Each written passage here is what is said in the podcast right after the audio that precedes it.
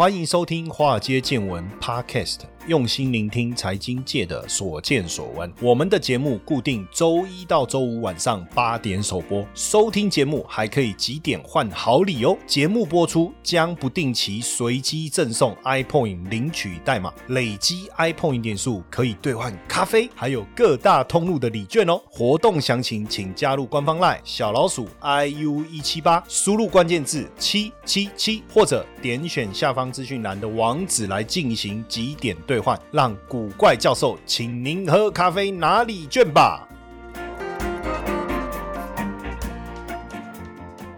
等了好久，终于等到今天；盼了好久，终于把梦实现。没错，大家好，我是古怪教授谢承彦。为什么今天一开场要唱这一首刘德华的《今天》呢？因为我们的华尔街见闻 Podcast 在 Mr. Box 已经正式成为人气王了。从去年七月七号开始，我们的第一支 EP 上线，当时的收听量四百七十七次，在今年二零二一年三月以后，收听量急速飙升，急速攀升到二十七万哦。然后到了四月。四十二万，五月六十七万，哎，短短几天的时间，没想到五月二十一号是不是也是庆祝五二零，已经超越人气王的七十一万次，我们达到七十二万七千九百二十八次。然后呢，到了这个月呢，月中呢，不止我们的下载次数已经冲到一百一十二万次了，我们的粉丝数也达到。五万五千六百九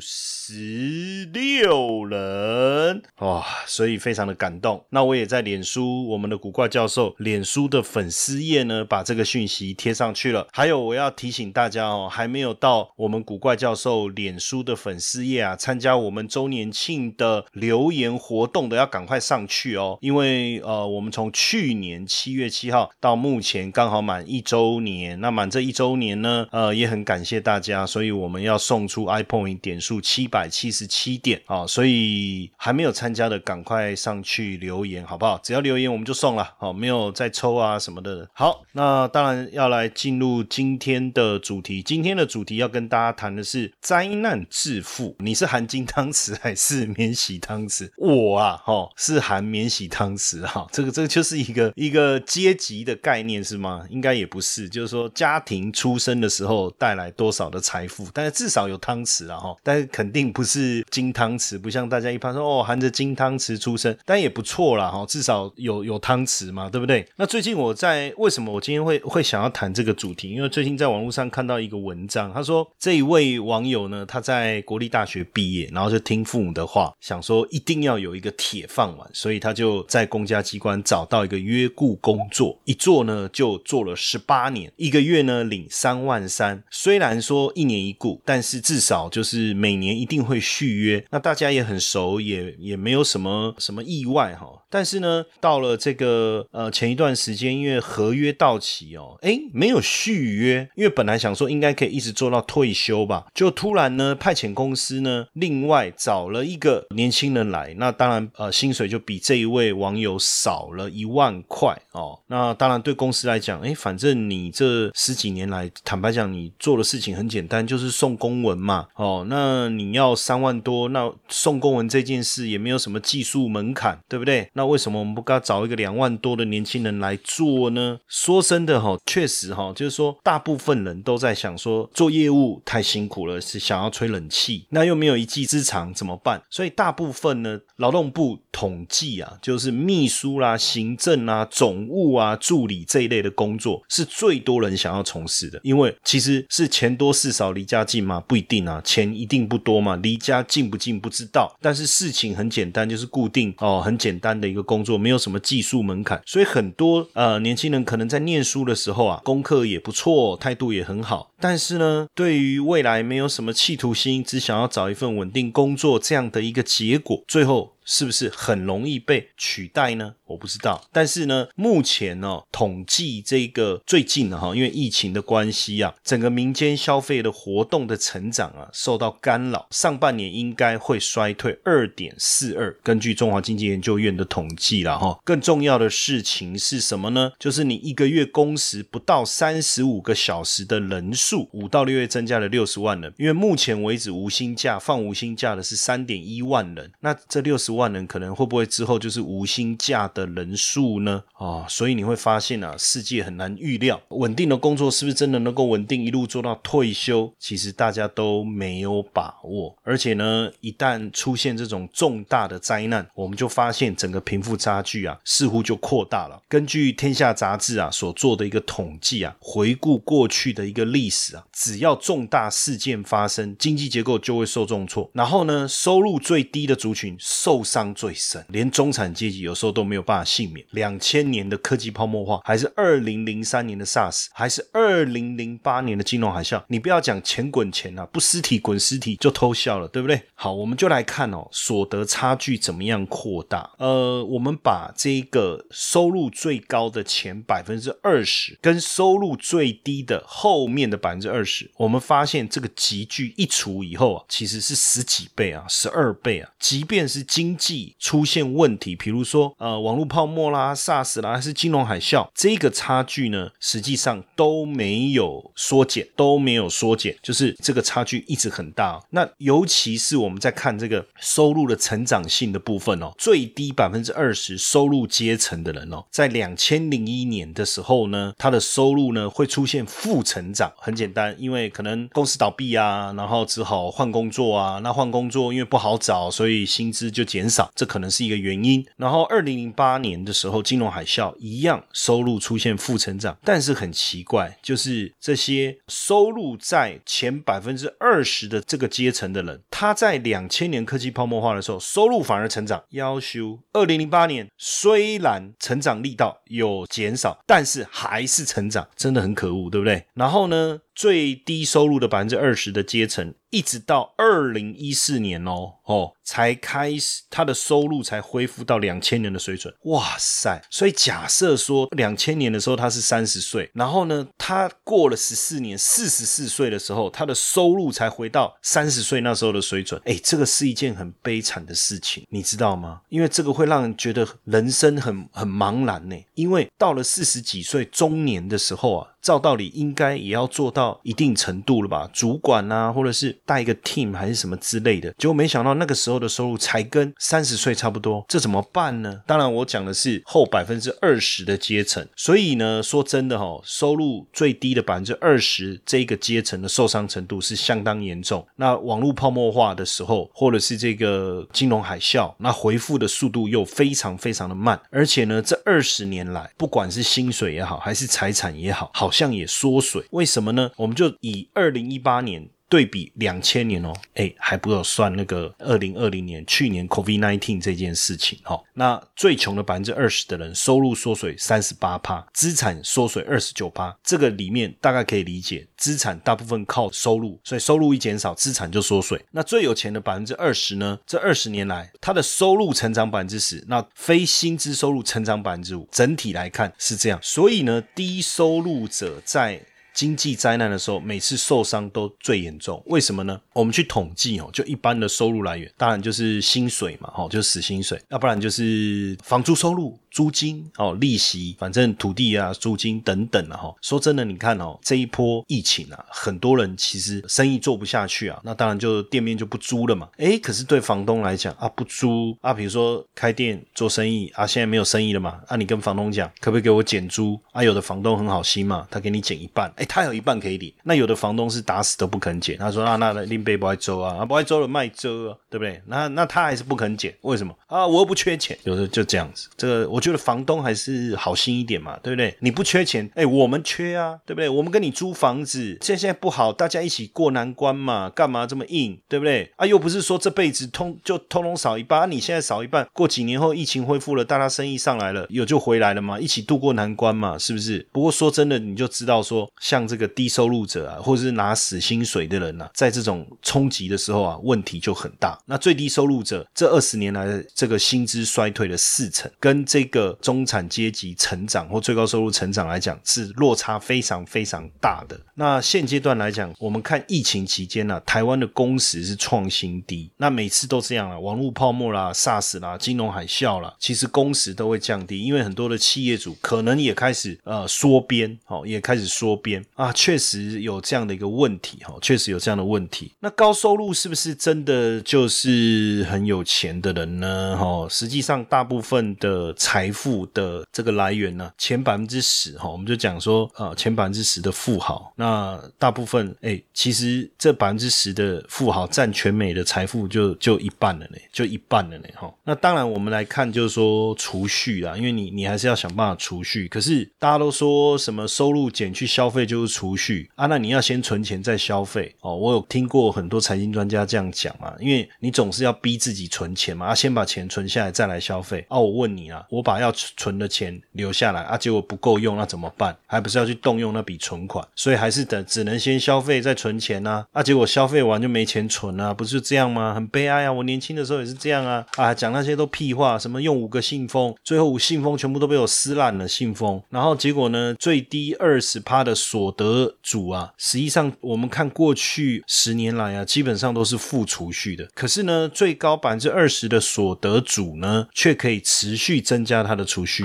啊，这到底是发生什么事情？为什么会有这种这么大的一个落差？哦？所以其实就是你就会发现啊，所得跟财富分配不均是长期以来一直存在的问题。Hello，各位粉丝们有福喽！对于比特币投资有兴趣，但是却不知道从哪里开始吗？现在呢，我们推出比特币体验营，免费提供大家线上报名参加，透过实物操作来带大家体验比特币的投资方式，简单几个步骤就能开始自己投资比特币。这种免费又能学到薪资的好康，千万别错过哦！周二晚上八点半。到九点半，一个小时的线上直播，带你一同前往比特币的新世界。立即加入官方 Live 小老鼠 iu 一七八，输入关键字 BTC，取得报名链接，还可以免费取得比特币的教学懒人包。想学习就快行动吧！台湾最有钱百分之一的家庭啊，享有全台总所得的十一趴。而且呢，它的收入来源可能是股票或者房地产，那投资报酬率当然比你快啊！你要靠做几个小时才有才有钱，他那个东西放在那边，钱自己就变多了，对不对？所以你说社会公不公平？我跟大家讲哦，这一次 COVID nineteen 以后啊，我觉得更不公平了啦！哦，为什么有人可以先打疫苗，有人就没有办法打，对不对？而且他还不符合分类的标准。然后为什么有钱人可以坐飞机去海外打，对不对？去关岛打，去美国打，我们只能在这边等等疫苗。你就慢慢发现哦，哇，真的差很多。你跟我之间最远的距离就是钱。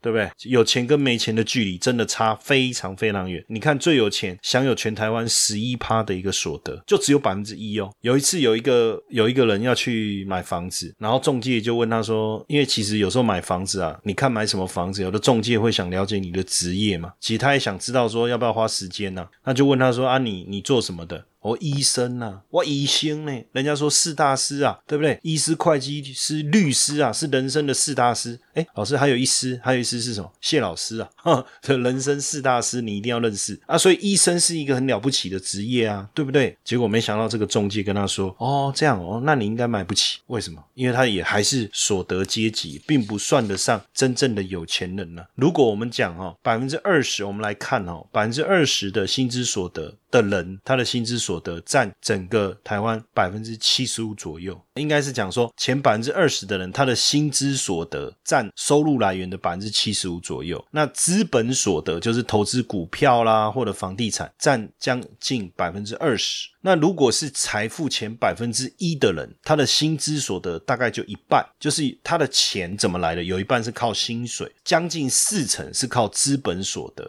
所以如果你看那个财富啊排行榜啊，在前千分之一的那些人，他的资本所得是百分之多少？百分之六十。如果他是前万分之一的哦，就一万个里面最有钱的那一个，他的资本所得比例啊，就是靠股票啦、房地产投资啊来的收入比例啊，百分之七十八。百分之七十八，哇，这个很不得了哈。那所以很理很明显哦。那当然就是说，我们也常常看到有有些富二代，可我觉得也不用羡慕啦，因为你去看有些富二代哈，有时候常常出来外面哦惹事啊，然后呢他就会很生气啊，就说你知道我是谁吗？你知道我爸妈是谁吗？哦，所以这个富二代不见得是好，因为他连他自己是谁都不知道，还要问别人，对不对？还一直问别人说你知道我爸妈是谁吗？你爸妈是谁？你你自己也不知道，哇，那你很可怜，孤儿啊。很多富二代好像都是孤儿，对不对？因为每次出来都一直问人家说：“你知道我爸是谁吗？”像我，我儿子就没这个问题，因为他知道他爸是谁，他就从来没有跟别人这样呛下过。你知道我爸是谁吗？哎，如果我在旁边我偷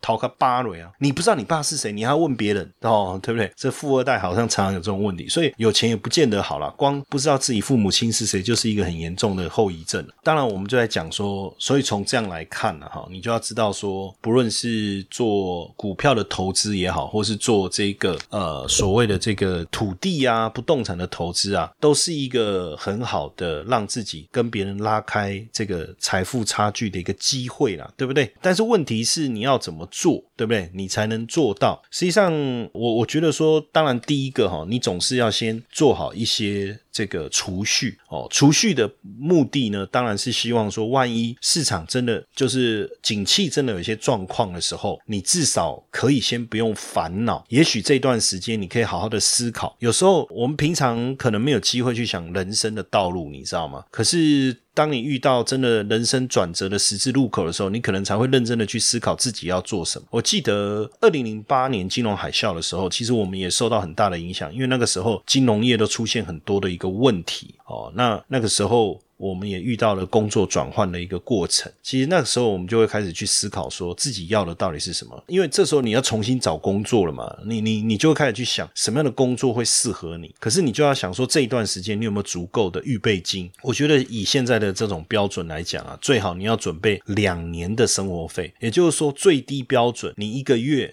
假设你所有的娱乐开销什么的，然后省吃俭用，你最少要三万块的话，你至少要准备七十二万，帮你度过这两年。因为那两年搞不好你你可以在图书馆看书啊，准备证照啊、考试啊，对不对？或是也许你想一想，你想要去考这个公务人员特考啊、高考补考啊，或是你决定考一个很厉害的证照，对不对？也都是有这个这样的一个可能性。当然，另外一个大家会觉得说，是不是有一个斜杠收入？但是斜杠收入，我觉得说，如果要花，比如说你白天上班一个月薪水三万多，晚上你再兼一份工，那我不觉得那个是斜杠收，我觉得那个很辛苦。斜杠收入的意思是说，你可以运用你自己的一些专长哦，你可以透过一些不一样的方式来帮自己增加收入。比如说，你可以投资股票啦，或者说你投资不动产当包租公啦，哦，或者是接一些这种 case，对不对？这个都是很好的一个机会。当然，我我比较相信还是钱滚钱啊，因为人两只脚，钱四只脚嘛，怎么样透。过投资的方式啊，来帮助自己，我觉得是一个更重要的一个过程哦，更重要的过程。当然，这个就需要学习，因为投资的领域啊，可能又是一门更深入的学问。所以，为什么我们也开设了这个《华尔街见闻》这个节目啊？也希望说，透过每天的这个节目啊，设定一个主题来跟大家分享这个财经相关领域的一个资讯呢，就是希望帮助大家哈。那另外，当然你就说多交一些朋友，多一些领域的交流，我觉得未未来你在。遇到困难的时候，也能够有人伸出手来帮你。当然，讲到这个灾难致富这件事情，就好比说，呃，两千年科技泡沫化，二零零八年的金融海啸，或是二零一一年的欧债危机。那我们想知道，就是说，在这个时间，你的资产是大幅度缩水，还是你有储备，你有足够的资金能够危机入市，帮自己狠狠的捞一把，对不对？这个就是我们在讲灾难致富的一个观念。其实含什么汤匙出生，我觉得无所谓啊，不要含卤蛋出生就好了，对不对？为什么是含卤蛋出生？因为含卤蛋出生的话，讲话会变这样。大家好，我是赛成院。这 这叫含卤蛋出生了哈，所以其实不要含卤蛋出生，我觉得都还好。最有名的例子哈，我现在不是要讲含卤蛋出生最有名的例子，我现在是要讲灾难致富最有名的例子，就是巴菲特，对不对？当然很多人会说啊，巴菲特谁不知道？可是我相信，因为我现在越来越相信，我们的很多的听众朋友，他的年龄层比较低，可能他还真的不知道巴爷爷或是巴神。我们有时候不要觉得说我们习以为常，我们就觉得别人。人也应该知道，对不对？所以，我们来聊一下这个巴菲特。巴菲特呢，在一九九八年的时候，哦，我我先讲一下巴菲特，他就是非常知名的，靠投资啊，成为全世界数一数二的有钱人，非常厉害，很多人都是他的粉丝啊。哦，那他在之前呢，出了一套传记叫《雪球》，哦，也广为流传。那他最知名的例子呢，就是他很喜欢喝可乐。很喜欢吃牛排，对不对？那他自己也投资可口可乐这个股票，而且他投资呢，他最擅长就挑出好公司在股价被低估的时候，然后进场，而且长期持有。简单介绍巴菲特就是这个概念。那一九九八年呢，因为网际网路呢，我不知道大家有没有印象，当时真的哇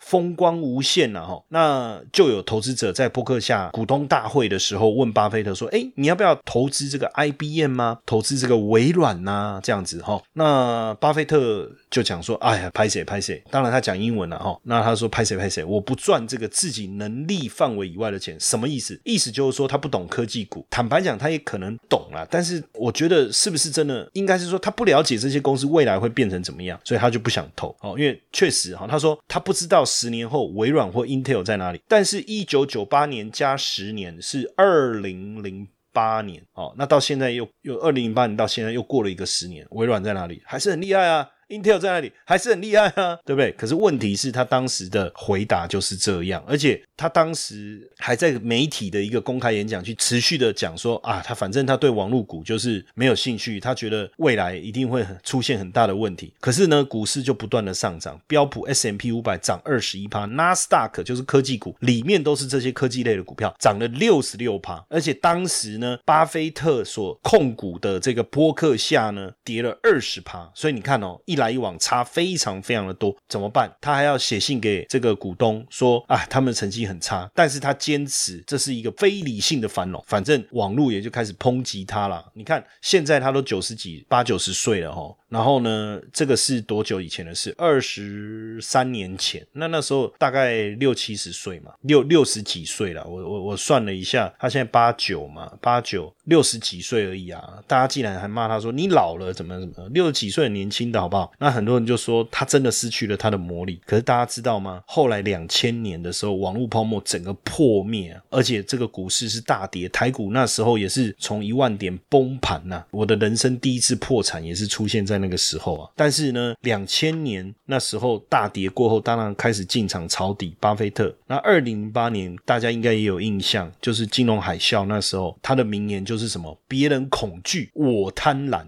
对不对？因为二零零七年次贷危机，他进场抄底，买了这个什么日本汽车的这个厂商，买了高盛，买了比亚迪，哇，比亚迪就不得了，到现在已经发展的炙手可热，对不对？然后呢，那时候也买富国银，他持股的富国银行。又大手笔买了这个美联银行，那基本上呢，确实他的抄底给他也带来非常大的一个财富。你知道金融危机期间呢，帮他赚了多少钱？一百亿美金，一百亿美金。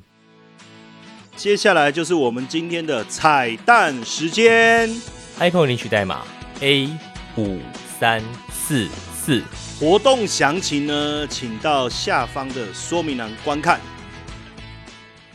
当然，每次的危机啊，总是会创造一些传奇。电影《大卖空》的男主角 Michael Berry，他一九七一年出生。他是一个医学博士，但是他实在对金融投资领域太有兴趣了。后来他就直接全职，然后呢也成立了自己的这个对冲基金。二零零五年的时候呢，他研究这个房地产市场，他就发现有一个很有一个很有趣的工具叫 CDS。哦哇，这这个 CDS 中文怎么翻？就很多死猪嘛，CD 又加 S 复数，不是啦，CDS 哦，这个全文可能有点复杂，但简单来讲，它就是英文叫做 Credit Default。Force One 就是我去做空一个这个呃信用市场，但是你一定要找到这个投行跟你对做哦。但是后来这个产品其实是相当的一个流行。那那个时候他觉得说这个他觉得这个刺激贷款呢，哈，就是简单讲就房地产市场会出现问题。所以呢，他就觉得说，他想要去买这个 credit default swaps，就是 CDS 哦，他买这个东西表示他认为未来房地产市场会崩溃，会崩溃这样子。OK，好，那当然从他是二零零五年他就发现这样的一个状况，那他发现以后呢，他又回头去这个详细的去分析二零零三年到二零零五年金融市场所有跟次级房贷有关的资料，所以他非常非常肯定会发生整个房贷市场崩盘这样的一个危机。当然，二零零五年的时候，他认为说，哎，会出现这样的问题。那二零零七年的时候，他开始放空，因为他认为两年之内会大崩盘。可是他放空以后，股市还持续大涨，而且创新高半年。其实那时候很多他的投资人根本就就受不了啊，会觉得说，你说会大跌，可是股市就一直大涨啊，怎么什么事都没发生？但是后来真的，其实股市的崩盘，帮他的整个投资人，帮他自己啊，帮他自己赚了一亿美金，也帮他的投资人赚了七亿美金。但是因为这个这件事情以后啊，他就把公司给关闭，因为他觉得太累了。后来他就自己做。但是你知道吗？他从两千年十一月到二零零八年六月这段时期的创下的报酬率是多少？四百八十九帕哦。所以这就是又是一个我们刚才在讲透过灾难啊来致富的一个很好的案例。另外一位哦，我觉得也非常的惊人，他是哈佛大学的高材生。两千零四年的时候，他创立了一个对冲基金，那目前个人财富超过十六亿美金。你知道？在二零二零年，就去年呐，COVID nineteen 呐，股市大跌的时候，很多人其实惊慌失措啊，很多投资股票的朋友大概都不知道怎么办了，而且觉得人生突然之间变黑暗了，而不是彩色的。但是呢，他这个时候写了一封信啊，给他的投资人，他跟他的投资人说：“呃，我用一个月不到的时间。”本金是两千七百万，我帮大家赚了二十六亿美金，好这样子，我收到这种信，看真的觉得很爽哎，为什么都没有人写这种信给我呢？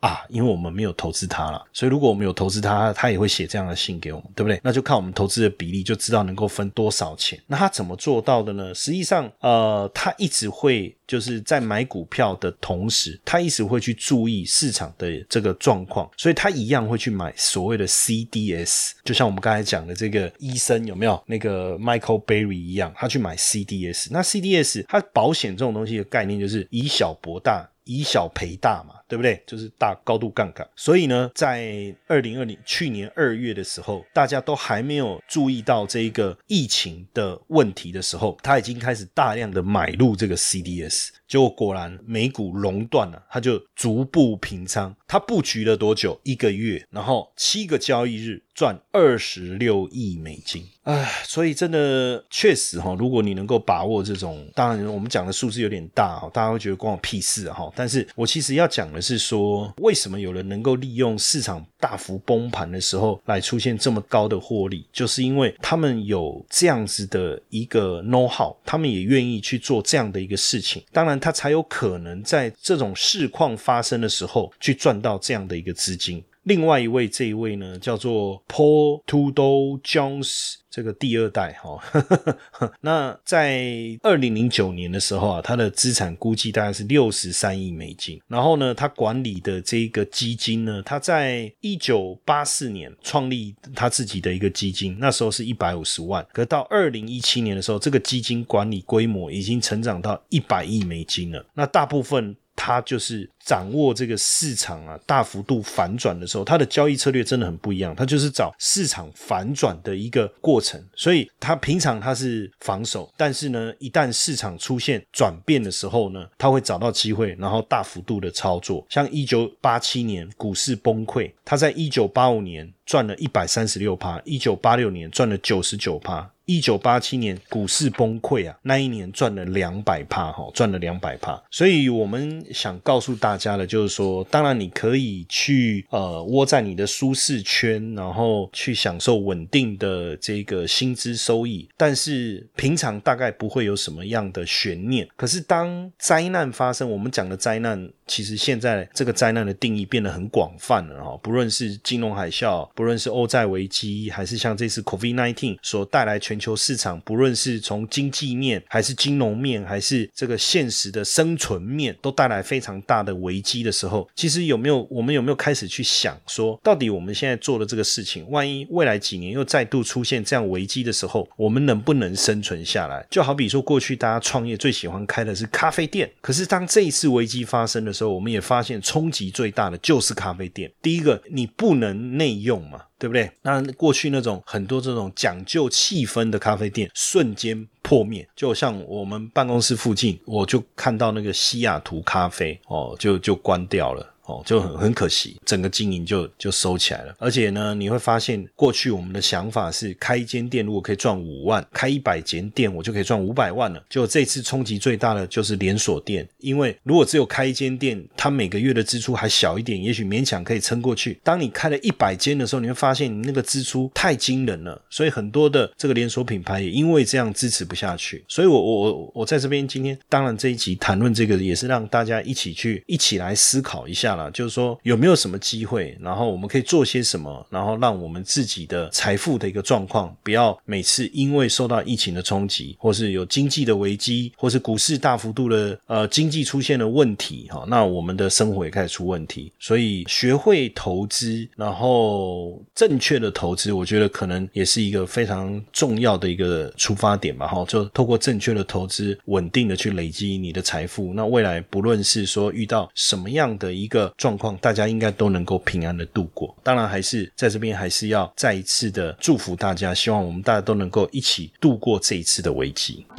你时常听到“财富自由”这四个字，却不知道实际上该如何达成吗？每天上下班规律作息，是不是已经觉得疲惫不堪了呢？常说投资理财很重要，但是该从哪里开始入门呢？比特币投资，相信大家都有听过，但是却不知道该从何开始。因此呢，我们开设了一门比特币新手变行家，听名字就知道你是新手，也适合上课。除了有完整的基础策略课程两百分钟，还有一百分钟的实战直播，每个月可以让大家在线上和老师一同练习。另外，古怪教授还额外提供学员免费申请十 USDT 的奖学金。这么完善的课程，你。还在等什么？课程原价六千六，现在五折优惠，只要三千三！立刻加入官方 LINE 小老鼠 iu 一七八，输入关键字 BTC，取得课程优惠资讯，还送你免费的比特币教学懒人包。